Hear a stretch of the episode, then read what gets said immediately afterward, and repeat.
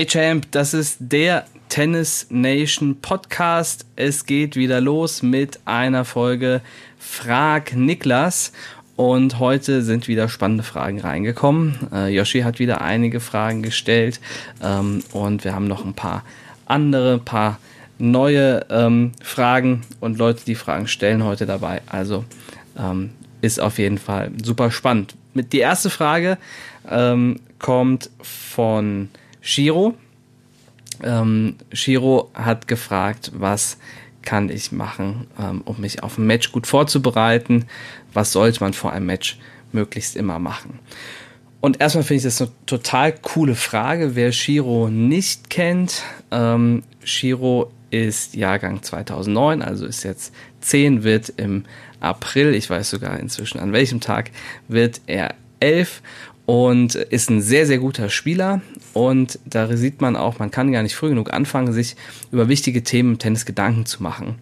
Ähm, und die Vorbereitung auf ein Match ist auf jeden Fall ein wichtiges Thema. Und da sieht man auch schon, dass man in jungen Jahren, in einem jungen Alter auch schon sehr, sehr professionell sein kann. In Teilen, je nachdem, was für ein Ziel man sich setzt oder welche Vision man für sich und sein Tennis hat.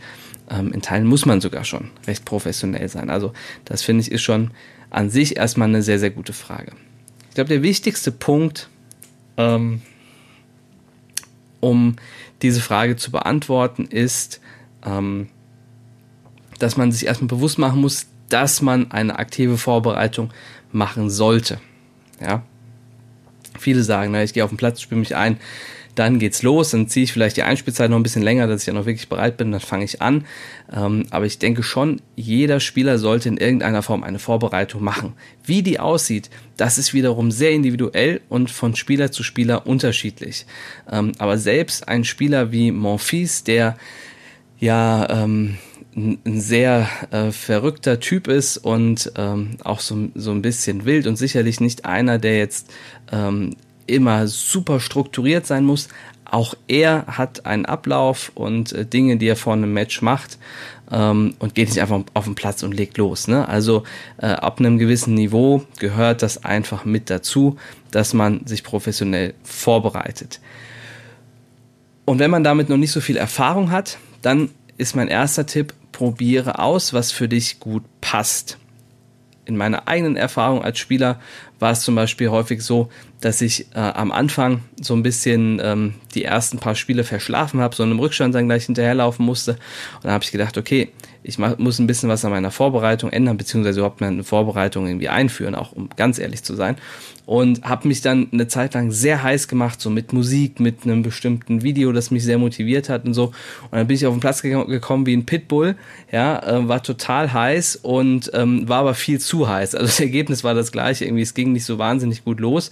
Und dann irgendwann habe ich für mich einen Ablauf gefunden, ähm, den ich auch äh, immer mache vor einem ähm, vor einem Match, äh, der gar nicht so lang ist. Also ich brauche jetzt keine riesig lange Vorbereitung, ähm, um bereit zu sein und loslegen zu können, sondern es ist einfach ein für mich standardisiertes Warm-up, das dafür sorgt, dass ich ähm, einmal, dass die Muskulatur gut vorbereitet ist, aber dass dadurch, dass die Übungen auch sehr genau ausgeführt werden müssen, ich schon so in einem fokussierten ähm, mentalen Zustand bin, ähm, den ich auch brauche, um dann loszulegen. Also ich bin schon so ein bisschen angewärmt, aber eben noch nicht zu heiß. Das ist, hat sich für mich als ähm, das Richtige erwiesen. Was für dich das Richtige ist, ähm, also Shiro, aber natürlich auch alle anderen Spieler, die hier zuhören, das musst du selbst so ein bisschen rausfinden und auch ab wann die, deine Vorbereitung auf das Turnier beginnt.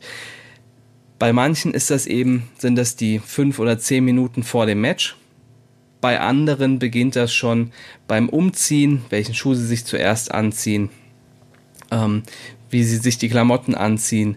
Ähm, bei anderen beginnt das schon, ähm, beginnt das schon zu Hause, dass sie ein bestimmtes Ritual haben, dass sie sich nochmal bestimmte Notizen angucken, Dinge, die sich, die sie sich vornehmen für das Turnier. Also sehr, sehr unterschiedlich und hängt so ein bisschen auch davon ab, was für ein Typ man ist. Tendenz ist, wenn man ein Typ ist, der Dinge immer sehr genau, sehr akkurat macht, dann empfiehlt sich eher eine etwas längere Vorbereitung. Wenn man eher ähm, jemand ist, der so ein, so ein bisschen intuitiver Typ ist, dann kann die Vorbereitung auch etwas kürzer sein. Aber es sollte auf jeden Fall eine dabei sein. Wie die Intensität dabei ähm, ist, das musst du ein bisschen für dich selbst rausfinden und auch wie der Anteil ist aus einer körperlichen Vorbereitung, die sollte es immer geben und auch an einer mentalen Vorbereitung. Das muss jeder für sich so ein bisschen selbst sehen. Unsere Spieler, unsere Performance-Spieler setzen sich vor jedem Turnier beispielsweise schon Ziele. Dazu gibt es auch eine Podcast-Folge äh, mit A-Zielen, B-Zielen und so weiter. Ähm, das heißt, da beginnt im Prinzip die Vorbereitung auf ein Turnier schon mehrere Tage vorher, weil sie die Aufgabe haben, dass sie ähm, beim letzten Training, das sie bei uns haben, vor dem Turnier, diese Vorbereitung schon für sich abgeschlossen haben sollen äh, und diese Ziele auch gesetzt sein sollen. Das heißt, die, die Vorbereitung auch die mentale Vorbereitung beginnt schon sehr früh. Das machen wir unter anderem deshalb, weil wir ähm, der Meinung sind, dass es wichtig ist, ähm, sich Ziele zu setzen und die für sich auch zu priorisieren. Also zu sagen, was ist das wichtigste Ziel für mich, was sind Ziele, die ich auch erreichen möchte, aber äh, die nicht ganz so wichtig sind. Ähm, und das braucht man ähm, aus unserer Sicht, um dann auf dem Platz genau zu wissen, worauf man sich konzentrieren muss. Also deswegen bei uns beginnt die Vorbereitung schon recht früh, die konkrete Vorbereitung auf das Match entweder kurz ähm, paar Minuten vorher ähm, oder wenn du merkst, das ist für dich besser, dann etwas länger. Probier aus, was für dich passt, was dir gut tut. Am Ende musst du ein gutes Gefühl auf dem Platz haben. Die beste Vorbereitung, äh, die dir irgendjemand nennt, hilft nichts, wenn sie nicht für dich individuell passt. Und was für dich individuell passt, findest du heraus, indem du einfach machst und probierst. So, das ist die Antwort auf die Frage, lieber Shiro. Ich hoffe, dass du damit ähm, was anfangen kannst und vielleicht ist ja das eine oder andere dabei, was du in den nächsten Matches auch einsetzen kannst. So, die zweite Frage, die äh, reingekommen ist, ist eigentlich eine Frage, die schon in der letzten, für die letzte Folge gestellt worden ist, ähm, besonders unangenehm ist, dass die aus dem Team gestellt worden ist und ich habe die auch aufgenommen, aber dann ist anscheinend beim äh, Transfer der äh, Dateien irgendwie was schiefgelaufen, deswegen war das dann nicht drin, aber das holen wir nach. Ähm, hiermit ein großes Sorry an denjenigen, der die Frage gestellt hat. Er möchte anonym bleiben. Ich verrate nur so viel, ist aus, äh, aus dem Tennis Nation Team ähm, und das holen wir natürlich hiermit nach. Seine Frage ist, wie wichtig ist mein Equipment für mein eigenes Tennis? So, die Frage ist echt gut und vielleicht an der, an der richtigen, aber vielleicht auch an der komplett falschen Stelle, weil ich persönlich nicht der größte Equipment-Guy bin. Ähm, also sowohl was äh, Schläger angeht, als auch Bespannung. Ich bin da echt auch so ein bisschen, ähm, so ein bisschen äh, Pinzchen ähm, weil ich selbst einen Spieler, einen Schläger spiele, der, glaube ich, inzwischen schon zehn Jahre alt ist oder so. Ich teste zwar gerade so ein bisschen rum, ähm, aber ich bin jetzt nicht jemand, der jedes halbe Jahr einen neuen Schläger hat ähm, und der irgendwie ständig neue Seiten ausprobiert und so ein bisschen versucht zu optimieren. Deswegen kann ich da nur meinen Blick drauf geben auf das Thema. Ähm, und da muss auch jeder so ein bisschen selbst wissen, was für ihn gut ist und was ihm gut tut. Also ich finde, Material ist wichtig, macht auch häufig einen großen Unterschied. Es lohnt sich auf jeden Fall, so ein bisschen zu testen, zu probieren und dann für sich das Richtige zu finden. Ähm ich finde es aber auch wichtig, es nicht zu übertreiben. Am Ende ähm, sind es immer noch andere Dinge, die entscheiden, ob man ein super Tennisspieler ist oder nicht. Und das Equipment kann dabei total hilfreich sein. Ähm, aber ähm, im Zweifel ist es in der Regel nicht das, was jetzt den riesengroßen Unterschied macht. Ähm, ja, wenn du jemand bist, ähm, der da sehr sensibel ist, der, ähm, der so wie ich das gerne irgendwie hat, ähm, dass er, dass er so ein bestimmtes Gefühl hat beim Spiel und das soll auch möglichst so bleiben, dann würde ich dir empfehlen, ähm, bestimmte Zeiträume rauszunehmen, am besten irgendwo in der Wintersaison, indem man sagt, okay, ich, jetzt teste ich mal gezielt neues Material, ähm, neue Schläger, neue Seiten auch unter Umständen und gucke, was für mich gut passt, äh, möglichst in der Phase, in der dann auch keine Wettkämpfe, keine Turniere ähm, unbedingt anstehen damit ähm, ja, man einfach ähm, sich da irgendwie selbst nicht verunsichert. Ähm, bei mir wäre das sicherlich so, ähm, wenn ich jetzt einfach so mittendrin Schläger testen würde und dann würde ich mit einem anderen spielen, als ich jetzt am, am Wochenende, als ich jetzt unter der Woche irgendwie äh, im Training hatte, wäre das für mich persönlich schwierig. Ähm, deshalb äh, wäre das der Tipp äh, für jemanden, der jetzt äh, da so ein bisschen sensibler ist, wenn du jemand bist, der ähm, ja, ähm, denen das jetzt nicht so wahnsinnig stört, kann man das ruhig, ruhig öfter mal probieren. Ähm, aber auch da gilt eben, ähm, das Material ist jetzt nicht das, was am Ende super, super, super entscheidend ist. Zumindest aus meiner Sicht auf dem Level, auf dem die meisten unterwegs sind. Ähm, deshalb, um die Frage konkret zu, zu beantworten, Equipment, ja, ist wichtig ähm, generell sollte man auch schauen, dass man was hat, was äh, für einen passt und auch in regelmäßigen Abständen ähm, mal was Neues ausprobieren. Aber man muss es auch nicht übertreiben. Die eigene Entwicklung ist immer wichtiger als die Keule, die man am Ende in der Hand hält. So, jetzt haben wir die Frage beantwortet. Sie kommt rein in den Podcast und ähm, damit ist alles in bester Ordnung. Kommen wir zur nächsten Frage. So, Frage Nummer drei. Eine, eine anonyme Frage von einem Spieler, ähm, der auch bei uns trainiert. So viel kann ich verraten, aber mehr verrate ich auch nicht.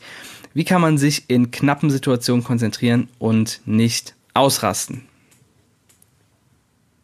Ja, das ist eine sehr, sehr coole Frage, ähm, weil es eigentlich dazu eine ganz simple Antwort gibt und die ist trotzdem mega schwer umzusetzen.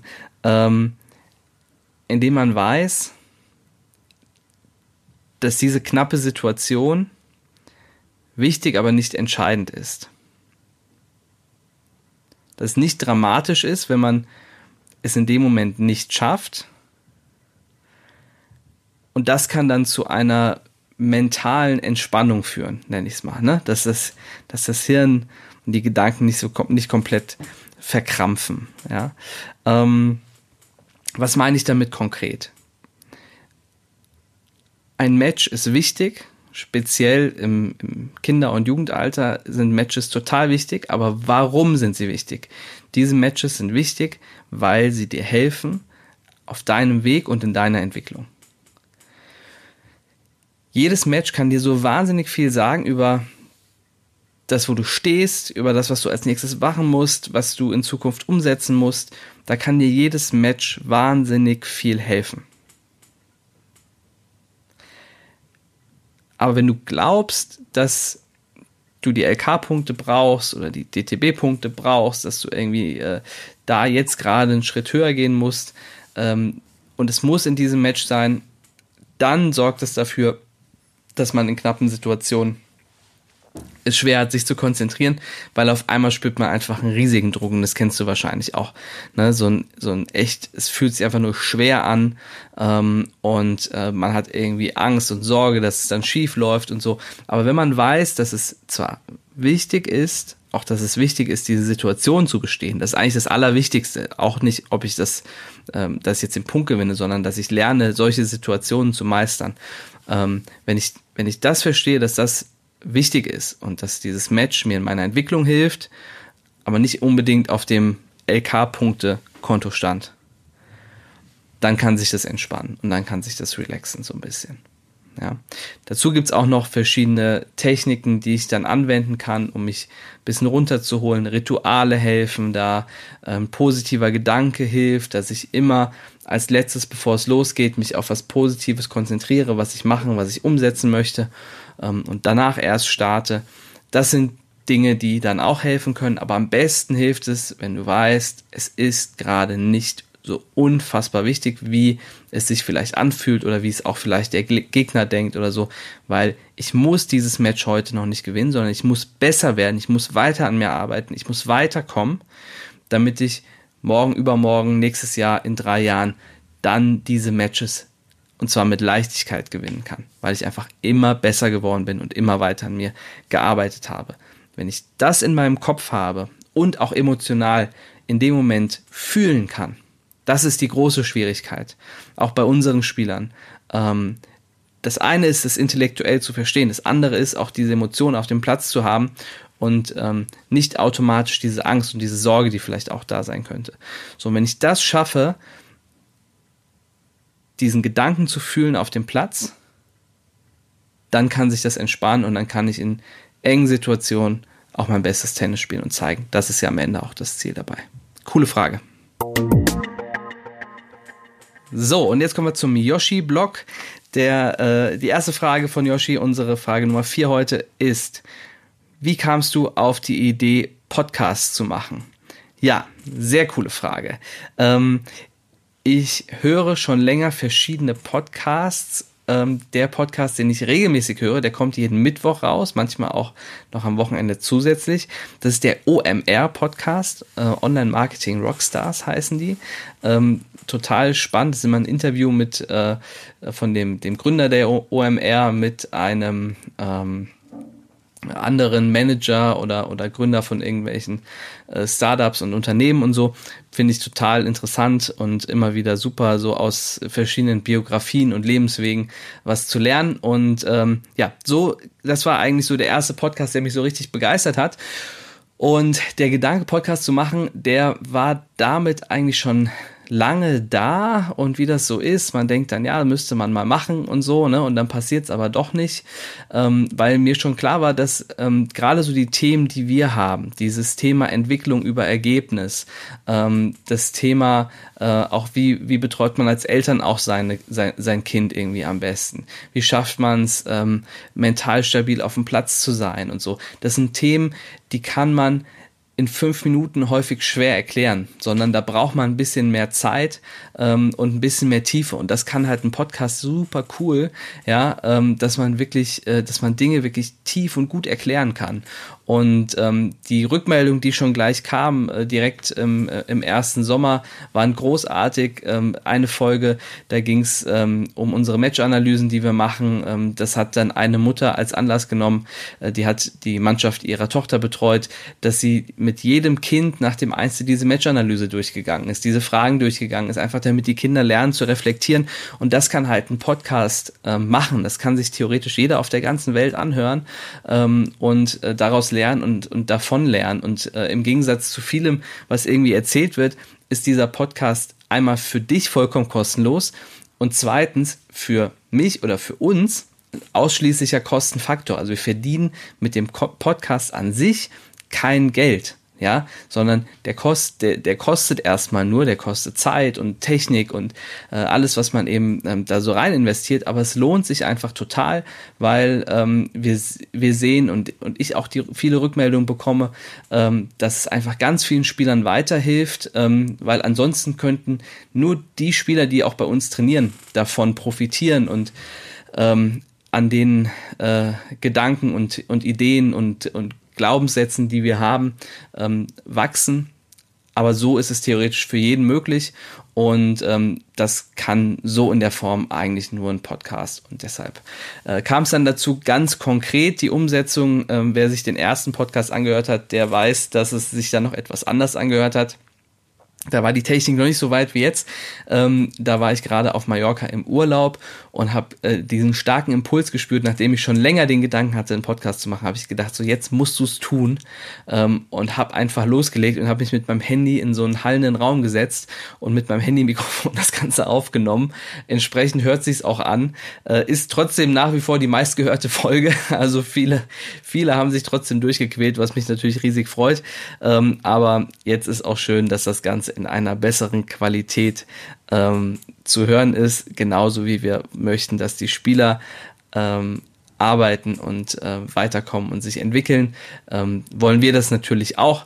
Und entsprechend hat sich der Podcast auch seitdem ja schon ein bisschen weiterentwickelt. So, ja, das die Antwort auf die Frage. Ähm, erste Frage aus dem Yoshi-Blog, gleich kommt die nächste. Frage Nummer 5 und die zweite Frage aus dem Yoshi-Blog ist, wie gut hast du Tennis gespielt, als du circa elf Jahre alt warst? Ja, ich habe es ja schon in anderen Podcasts zum Teil gesagt. Ähm, ich war kein unglaublich guter Tennisspieler, vor allem in jungen Jahren. Eigentlich kam das erst dann so ähm, als, als Jugendlicher irgendwann im späten jugendlichen, jungen Erwachsenenalter, würde ich mal sagen, ähm, dass da nochmal echt eine Entwicklung passiert ist. Von daher weiß man, weiß man nie, was passiert. Ähm, und ich würde sagen, ich war so auf Bezirksliga-Niveau, würde ich mal sagen. Ja? Also alles ganz gut, ganz ordentlich. Ähm, habe auch nie wahnsinnig viel trainiert. Ich habe ähm, mehr selbst gespielt, als ähm, dass ich Training hatte. Bin wahrscheinlich da so noch in, in, in, der letzten Generation, in der das so ist. Heute ist es einfach durch äh, Schule und äh, Hobbys und so weiter alles auch anders. Ähm, aber ähm, damals, in Anführungsstrichen, war das noch so. Ähm, genau, also deswegen ordentlicher Spieler, würde ich sagen. Zu dem Zeitpunkt habe ich auch noch relativ viele Sportarten gemacht, was mir, glaube ich, auch danach sehr geholfen hat. Ich habe alle möglichen Dinge mal ausprobiert. Ich habe Tischtennis gespielt, Fußball lange Zeit, Handball dann später. Ich habe sogar mal American Football gespielt, ähm, eine Zeit lang. Ähm, also wirklich so alle möglichen Sachen ausprobiert und ähm, es ist ja, es ist tatsächlich erwiesen, dass auch bis zu einem gewissen Alter man möglichst viele Sportarten machen soll und man erst spät sich äh, auf eine Sportart voll konzentrieren soll. Ähm, und dann hat man halt die Möglichkeit, da auch nochmal einen richtigen Entwicklungsschub zu machen. So, ich hoffe, dass ich die Frage so einigermaßen konkret beantworten kann.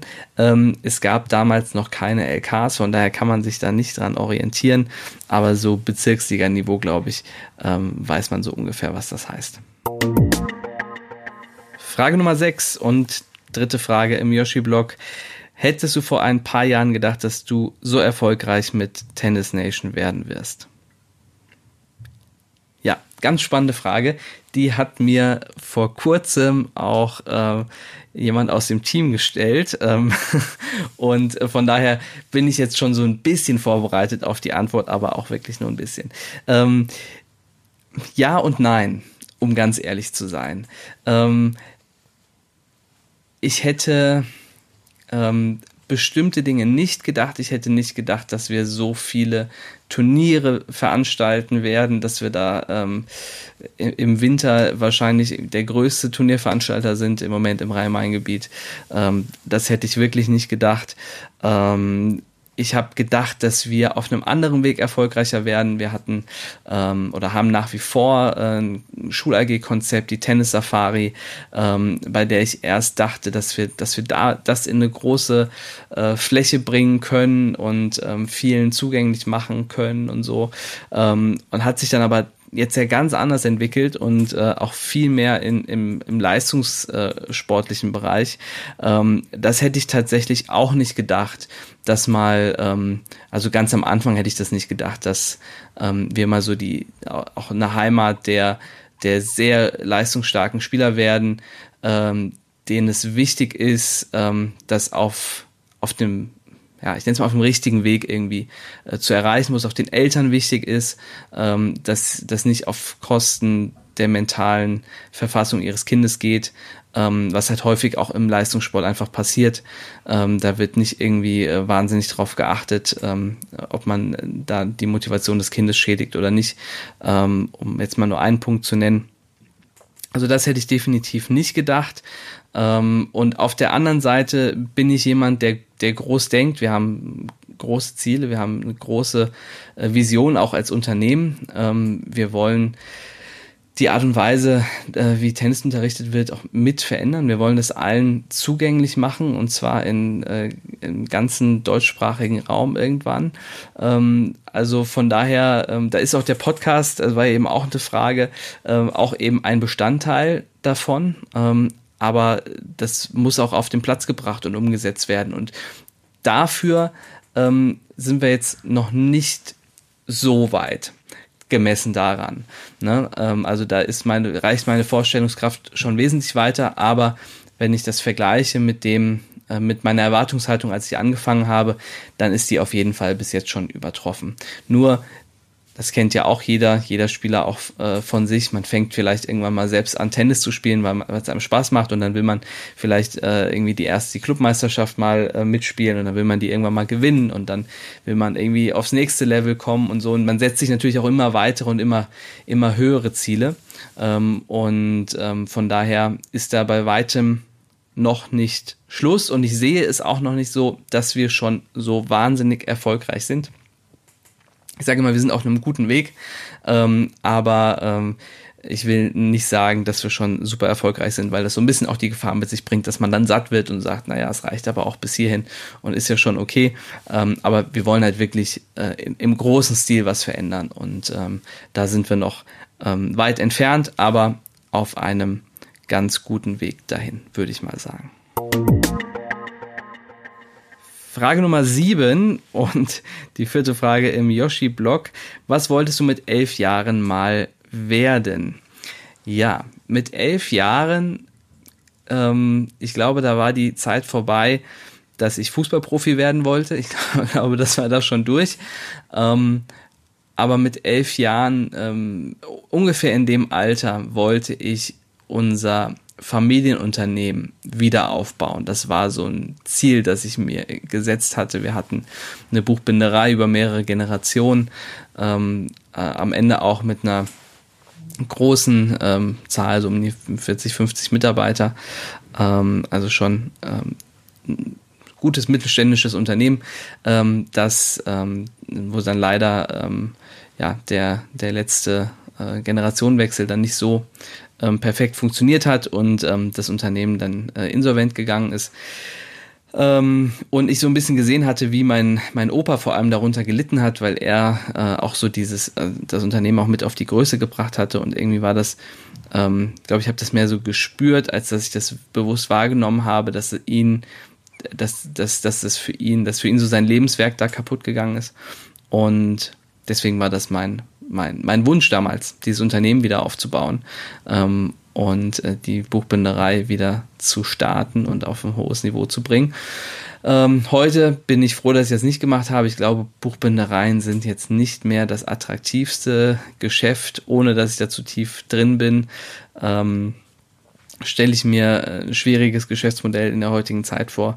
Ähm, aber gut, das war eben damals äh, meine Idee, meine Vorstellung und äh, in irgendeiner Form ist es ja irgendwie auch, fühlt sich auch an wie ein Familienunternehmen, dass ich jetzt gerade dabei bin, wieder aufzubauen. Also von daher so weit weg bin ich nicht. Und ich glaube, man hat halt schon, ich habe schon recht früh ähm, gewusst und gemerkt, ich glaube eher unbewusst gemerkt sozusagen, ähm, dass, ähm, dass da viel Unternehmergeist in mir drin steckt, was ja auch nicht für jeden das Richtige ist.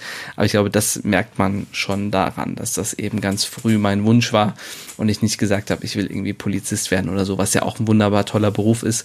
Ähm, aber ähm, ja, man hat eben schon gesehen, dass ich irgendwie, ähm, dass, dass ich Unternehmer werden wollte und, und selbstständig sein wollte, ähm, auch wenn es dann noch nach elf dann noch ein paar Jahre gedauert hat, bis das losgegangen ist. Frage Nummer 8 und die vorletzte Frage im Yoshi-Blog, eigentlich sogar die letzte. Ähm, wann hast du angefangen mit Tennis?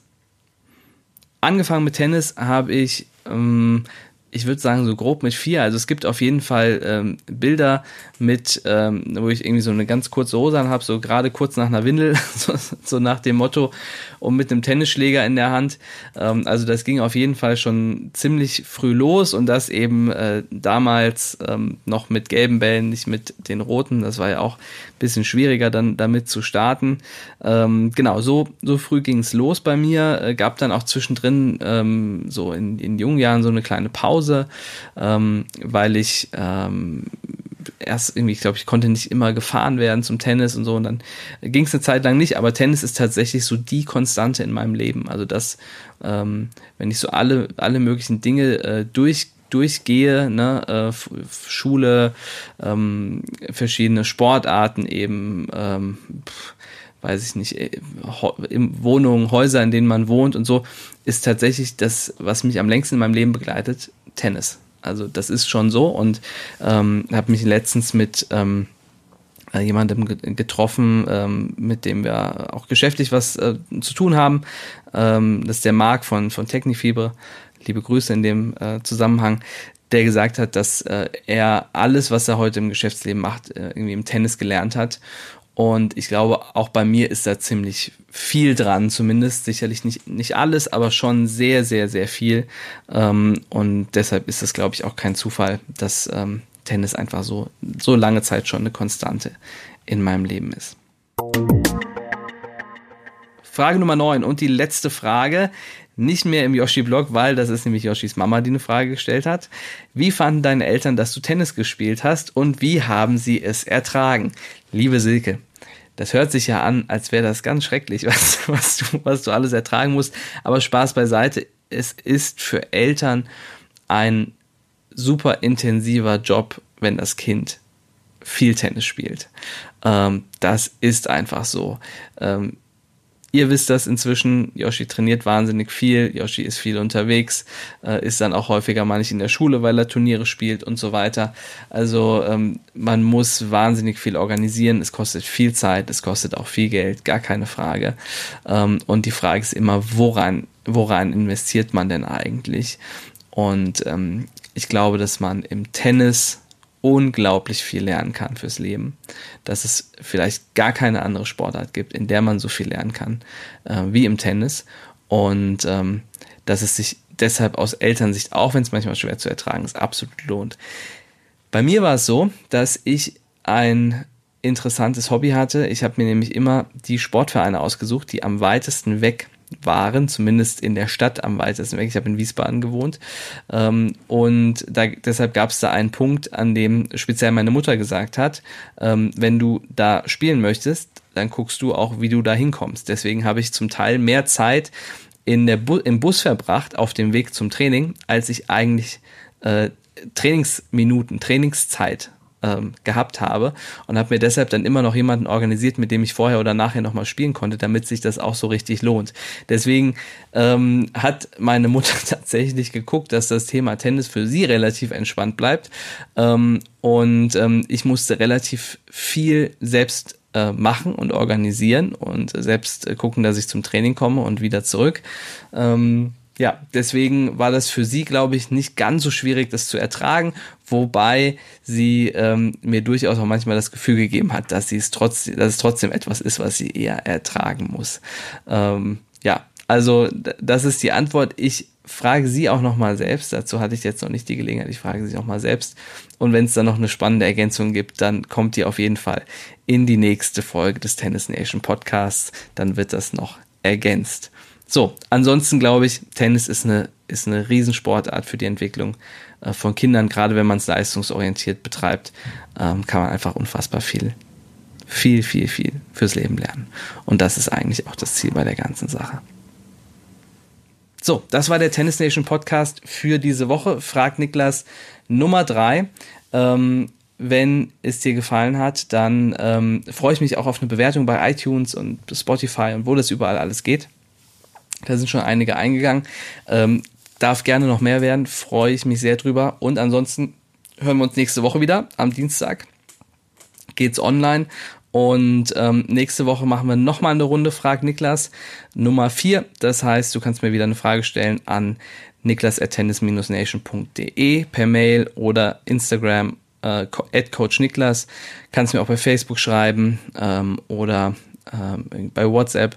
Auch kein Problem, stell mir deine Frage, die ist dann drin und kommt in den nächsten Podcast. Bis dann, ciao.